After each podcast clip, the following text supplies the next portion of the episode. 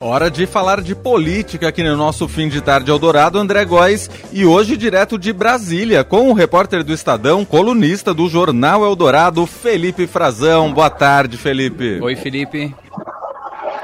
Olá, Leandro. Olá, André. Como vai? É um prazer conversar com vocês. Um excelente fim de tarde para os nossos ouvintes. Prazer é todo nosso. A gente está aí às vésperas da posse do novo presidente, presidente diplomado Lula, e a gente está na expectativa do anúncio dos últimos nomes que vão compor a equipe, os ministérios, né? Vão assumir os ministérios do novo governo.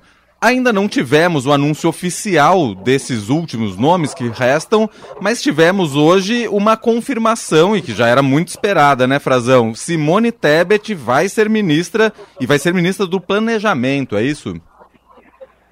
Exato. Essa informação a gente também tem a expectativa da confirmação do anúncio oficial deve vir com outros ministérios. O presidente eleito, já diplomado, Luiz Inácio Lula da Silva, deve fazer esse anúncio ainda nesta semana, nos próximos dias, antes mesmo da posse, no domingo.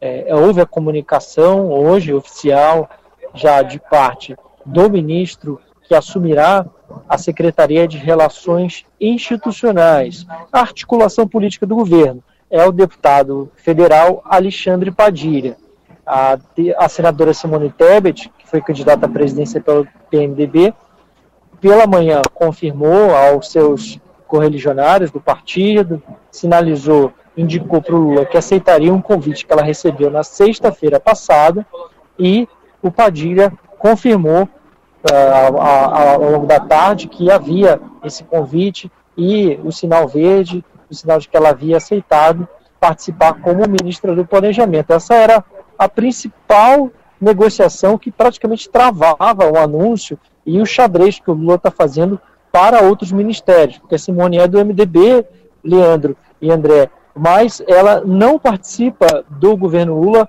como uma integrante da cota do partido. O partido quer ter uma representação própria que espelhe as suas bancadas de senadores e de deputados aqui no Congresso Nacional. Então a expectativa do MDB é que eles fizessem outras indicações para ministérios distintos e até com maior capilaridade política, e sobrou, acabou sobrando para Simone o planejamento, que não é uma pasta com tanta visibilidade política, é uma pasta mais burocrática, com poder ligada à gestão principalmente do orçamento da União e do planejamento de longo prazo, mas era um dos espaços que era possível encaixá-la nesse momento que foi oferecido a ela pelo Lula.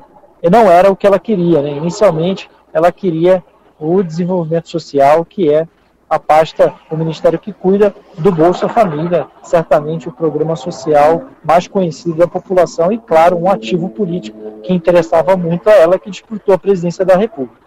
Sem dúvida. Ainda resta o anúncio de 16 ministérios, 16 ministérios pendentes, isso incluindo o planejamento aí com a Simone Tebet, um deles meio ambiente, que por exemplo foi foi cogitado, inclusive o nome da própria Simone ali no meio ambiente. Uhum. Nesses 16 ministérios pendentes, Frazão, podemos ter alguma surpresa muito grande? Ainda tem algumas eh, indefinições, eu diria. Leandro e André, é, tem nomes que estão sendo ventilados, tem nomes já bastante consolidados, mas tem a expectativa de que alguns partidos possam mudar. Tem a discussão interna nesses partidos, os nomes são levados para o Lula, às vezes há algum veto. Por exemplo, vou citar um caso clássico. O deputado Pedro Paulo, que foi candidato a prefeito do Rio, é um aliado de primeira, de primeira hora do atual prefeito Eduardo Paes.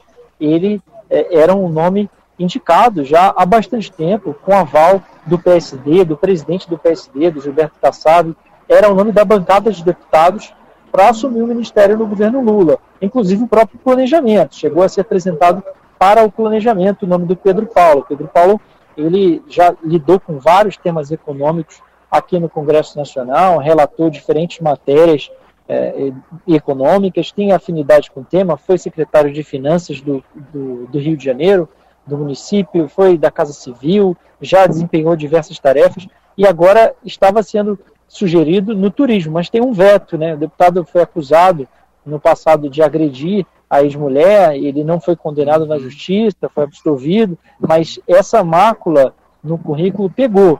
E há um veto explícito ao nome dele, é um problema. O PSD pode ficar sem, com, talvez com um ministério a menos, por causa desse veto do Pedro Paulo, ou ter que escolher um novo nome.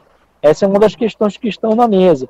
E o partido já tem, por exemplo, dois senadores indicados para outros ministérios. O senador Carlos Fávaro, bastante consolidado como provável ministro da Agricultura, e para Minas e Energia, quem se fala hoje seria o senador Alexandre Silveira, que não se reelegeu, mas é um aliadíssimo, ele é senador por Minas Gerais e aliadíssimo do presidente do Senado, Rodrigo Pacheco, que é do PSD e tem um apoio, tem dado apoio ao presidente Lula, não só na campanha eleitoral, como agora nesse fim de mandato do Bolsonaro para tramitar uh, as matérias de interesse do governo, como a gente viu a PEC da transição, ou seja, há uma boa vontade já de olho na eleição que ocorre em fevereiro no Congresso Nacional.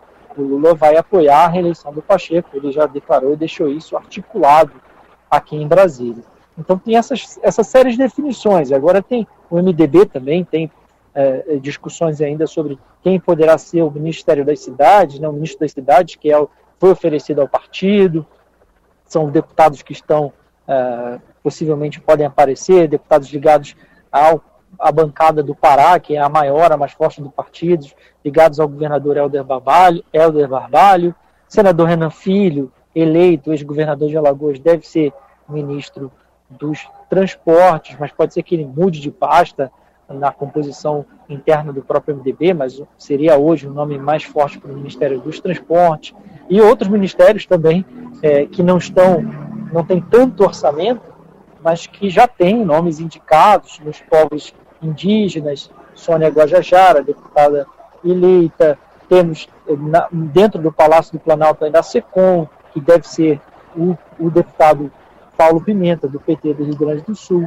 Nas comunicações, uh, o indicado já é o Paulo Teixeira, do PT de São Paulo, deputado federal também. Ou seja, tem alguns nomes que a gente acaba vendo menos no noticiário, tendo menos destaque, porque o orçamento não tem tanta visibilidade e tanto orçamento, mas estão nesse, nesse bolo de 16 ministérios. Uhum. E o Lula deve anunciar nos próximos dias. Chegou-se a cogitar que poderia ser hoje, depois passou para amanhã. A cada dia, Leandro e André, que passa, fica para o dia seguinte, por causa das costuras, das conversas que estão sendo feitas aqui no hotel do Lula. É, um verdadeiro quebra-cabeça. Frazão, pra gente encerrar, você tá aí em Brasília, tá inclusive na porta do hotel do presidente eleito Lula.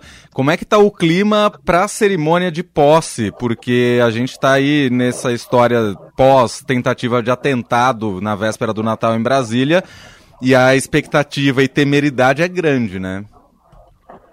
Exatamente. Há uma preocupação muito grande das autoridades de segurança envolvidas na posse, né? a Polícia Federal, as Forças Armadas. A gente lembra que são, é, são esperados cerca de 30 chefes de Estado. Essa lista já passa de 20 confirmados. Então, até a, o domingo pode haver novas confirmações. É, há uma expectativa de, de, que se atraísse cerca de 300 mil pessoas, muitas caravanas chegando. A, a rede hoteleira está bastante cheia, perto da lotação total. Tem muita gente, eu vejo muita gente buscando né, nas redes sociais, em grupos de WhatsApp, alguém que conheça que, é, uma pessoa que possa receber né, na sua casa, uh, as outras plataformas de hospedagem, como essas que a gente usa para né, hospedagem em privada, que você aluga o quarto ou aluga o espaço inteiro da pessoa, e não necessariamente é um hotel formal, tudo isso está muito aquecido aqui em Brasília. Tem poucas, poucas vagas mesmo. A expectativa é de que venha muita gente, mas teve esses episódios que vem ocorrendo aqui em Brasília semana após semana, primeiro no dia 12 de dezembro, depredações, incêndio de carros, tentativa de provocar explosões com botijão de gás. Agora a gente viu no fim de semana essa tentativa de uma explosão de um caminhão de querosene de combustível de aviação na área do aeroporto de Brasília. Isso tudo foi interceptado, foi desativado. Os responsáveis estão sendo presos, investigados. Mas hoje mesmo, agora à tarde, houve uma nova denúncia que está sendo apurada está nesse momento com o esquadrão de bombas da polícia, aqui em Brasília, no setor hoteleiro norte, uma suspeita de uma mochila que foi encontrada próximo a um hotel e próximo a uma rede de gás canalizado, suspeita de que seja também um artefato explosivo, ainda não confirmado, mas isso tudo deixa uma certa apreensão, não só nas autoridades de segurança, mas também nas pessoas que vão participar e nos aliados do presidente Lula, que estão tentando fazer uma mobilização, reforçar a segurança. Haverá 100% do efetivo da Polícia Militar empregado da Polícia Militar do Distrito Federal para garantir a segurança e eles têm feito esse apelo para que as pessoas não se deixem abalar por esse clima de medo e compareçam, participem da posse. Muito bem, este Felipe Frazão, direto de Brasília, repórter do Estadão, colunista do jornal Eldorado. Frazão, obrigado mais uma vez de participar com a gente aqui do nosso fim de tarde Eldorado. Um bom trabalho para você por aí e até a próxima. Valeu, Muito Felipe. obrigado, é um prazer.